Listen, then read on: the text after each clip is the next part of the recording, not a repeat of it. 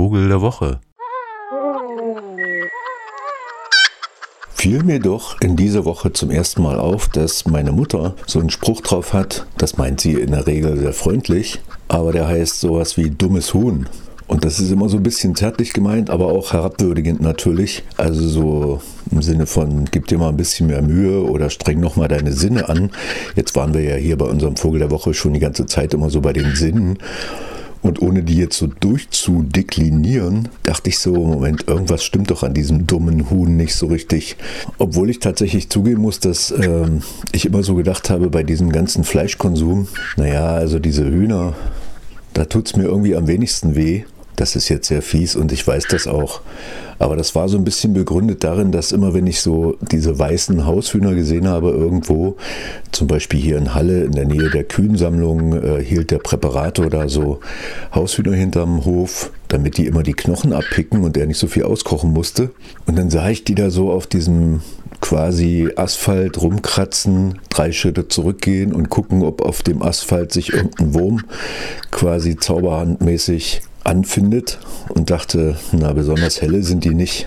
Jetzt haben die natürlich ohnehin auch nur so ein walnussgroßes Gehirn. Man sieht ja auch diesen kleinen Kopf so im Vergleich zum recht massiven Körper bei unserem Haushuhn. Aber es gibt so schöne Geschichten wie zum Beispiel von Albert Wendt, der über Prachthahn und Schlappkamm so kleine Hühnergeschichten erfunden hat für Kinder.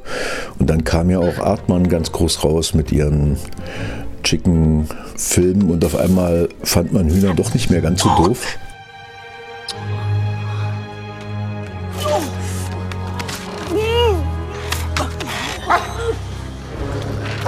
Get back!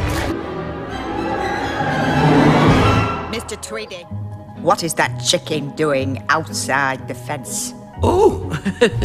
Und siehe da, vor ein paar Jahren hat auch das Max-Planck-Institut für Ornithologie bestätigt, dass die Hühner wohl doch zu den eher intelligenteren Vögeln und tatsächlich auch Tieren gehören, indem sie eben so genetische Anlagen untersucht haben und natürlich auch gekoppelt an diverse Untersuchungen, die so Verhaltensbiologen angestellt haben, rausbekommen haben, dass unser Huhn mitnichten blöde ist oder eben weit zurück sozusagen evolutionär, sondern eine ganze Reihe von sehr bemerkenswerten Eigenschaften hat, die sie wahrscheinlich von ihren Vorfahren bekommen haben.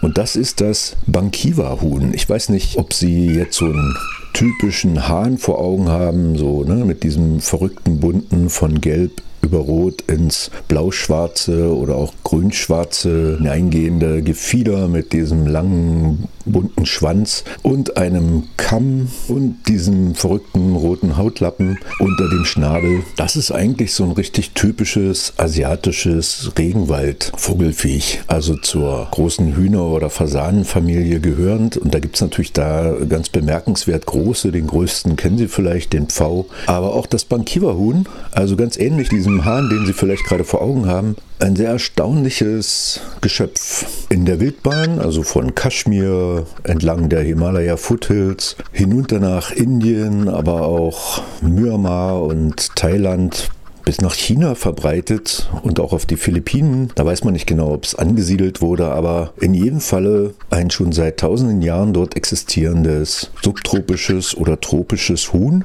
was offene Wälder mag und wahrscheinlich auch durch die menschlichen Einflüsse lange zivilisatorisch beeinflusst die ganze Gegend, dort immer wieder durch offene, also Kulturflächen sozusagen bevorzugt wurde, weil es da natürlich leichter ihre Würmchen und andere Insekten und Körner finden konnte. Durch schon ähnliches Kratzen.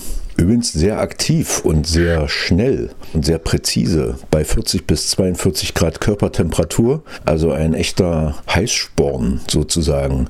Ja, apropos Sporn, das ist das, was man wahrscheinlich auch mit Hähnen verbindet. Gibt es da eine ganz klassische Rollenverteilung? Ne? Der stolze Hahn und auch hierarchisch sozusagen der stärkste bestimmt die kleine Gruppe. So zwischen 4 und 13 sind immer so zusammen, da wo sie natürlicherweise vorkommen. Und haben auch erstaunliche Anpassungen an die Kultivierung ihrer Art sozusagen beim Menschen gefunden. Schon vor 6.000, 7.000 Jahren, davon geht man zumindest aus, wurden in China Hühner kultiviert, also das Bankiwa-Huhn, um genau zu sein, und hat dann seinen Weg etwa 1000 vor Christus in die arabische Welt gefunden, um dann über das Mittelmeer als sowohl Fleisch als auch Eierproduzent oder Produzentin, muss man ja da genauer sagen, dann auch nach Europa zu kommen. Während der römischen Eroberung ist das vor allen Dingen passiert, zumindest in großer Zahl. Und das, was wir so kennen, dieses dauernde Eierlegen, das ist beim wilden Bankiwa-Huhn jetzt erstmal nicht so der Fall. Also das ist tatsächlich ein Züchtungsmoment, wie auch alle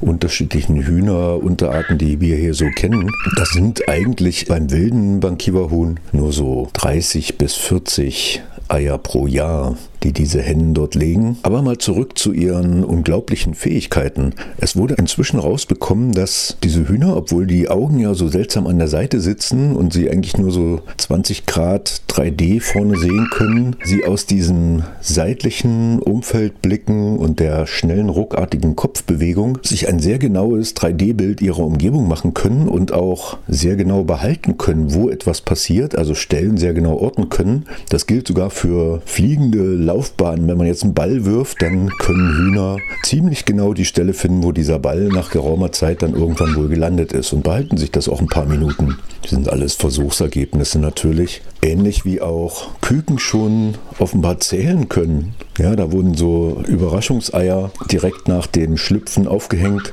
und irgendwie immer mit Futter verbunden, so Pavlov, Sie wissen schon.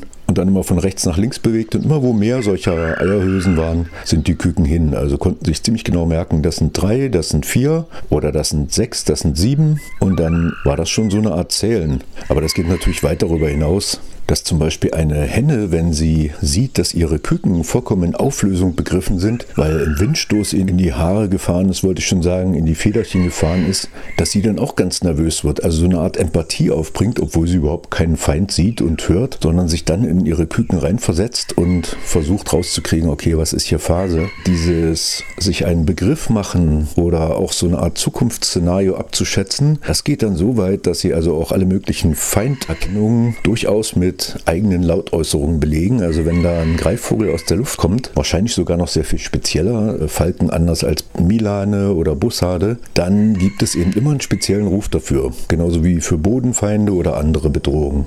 Und so wurden über 30 unterschiedliche Lautäußerungen bekannt, die immer für etwas stehen. Also Begriffe meinen, ja, nicht etwa der Habicht kommt jetzt, sondern ein relativ schnell fliegender Feind von oben, wo man sich also ducken muss. Bei dem anderen muss man wegrennen, bei dem nächsten muss man zusammenrücken und so weiter. Also so eine Art Abstrahierung. Und das setzt dann schon sehr komplexe Denkvorgänge voraus, um sich Begriffe zu machen von etwas, was man ja vor Jahren sowieso den Tieren abgesprochen hat. Und das müssen sie natürlich evolutionär auch, denn so ein Huhn ist jetzt nicht besonders schnell, zumal wenn es wegfliegen soll, aber auch wenn es rennt und dann noch so bunt aussieht wie so ein Hahn, dann muss er eben andere Fähigkeiten entwickeln.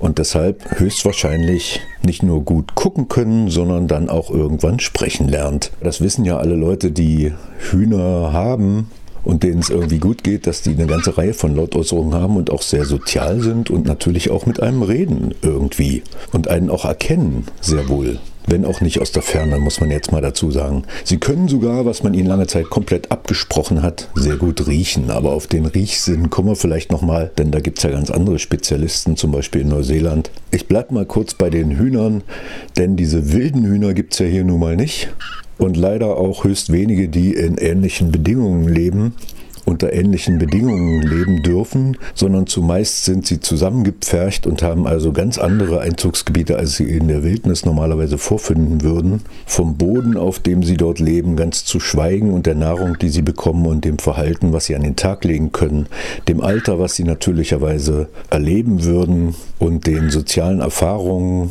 dem Lernen ihres reichen Wortschatzes, mal ganz abgesehen, gibt es das, was wir so als trautes, nettes Zusammenleben einer Hühnerfamilie auf einem Wiesenbauernhof kaum noch, sondern naja, und das muss ich ja wohl nicht ausführen. Der Bauer ist landwirtschaftlicher Unternehmer. 20 Hühner. 5000.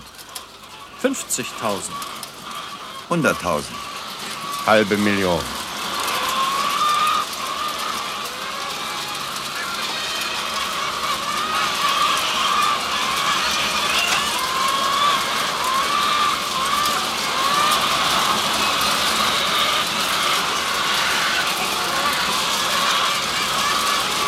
Also von wegen dummes Huhn. Unser Vogel der Woche, das Bankiva-Huhn, immer noch alive, wenn auch rarer geworden, wie natürlich alle Fasanenvögel, da wo Menschen wohnen, auch gerne gegessen werden und gejagt werden. Es ruft sogar ganz ähnlich wie unser Haushahn, den wir hier ab und zu ja vielleicht zumindest für die, die so am Stadtrand leben, hören können.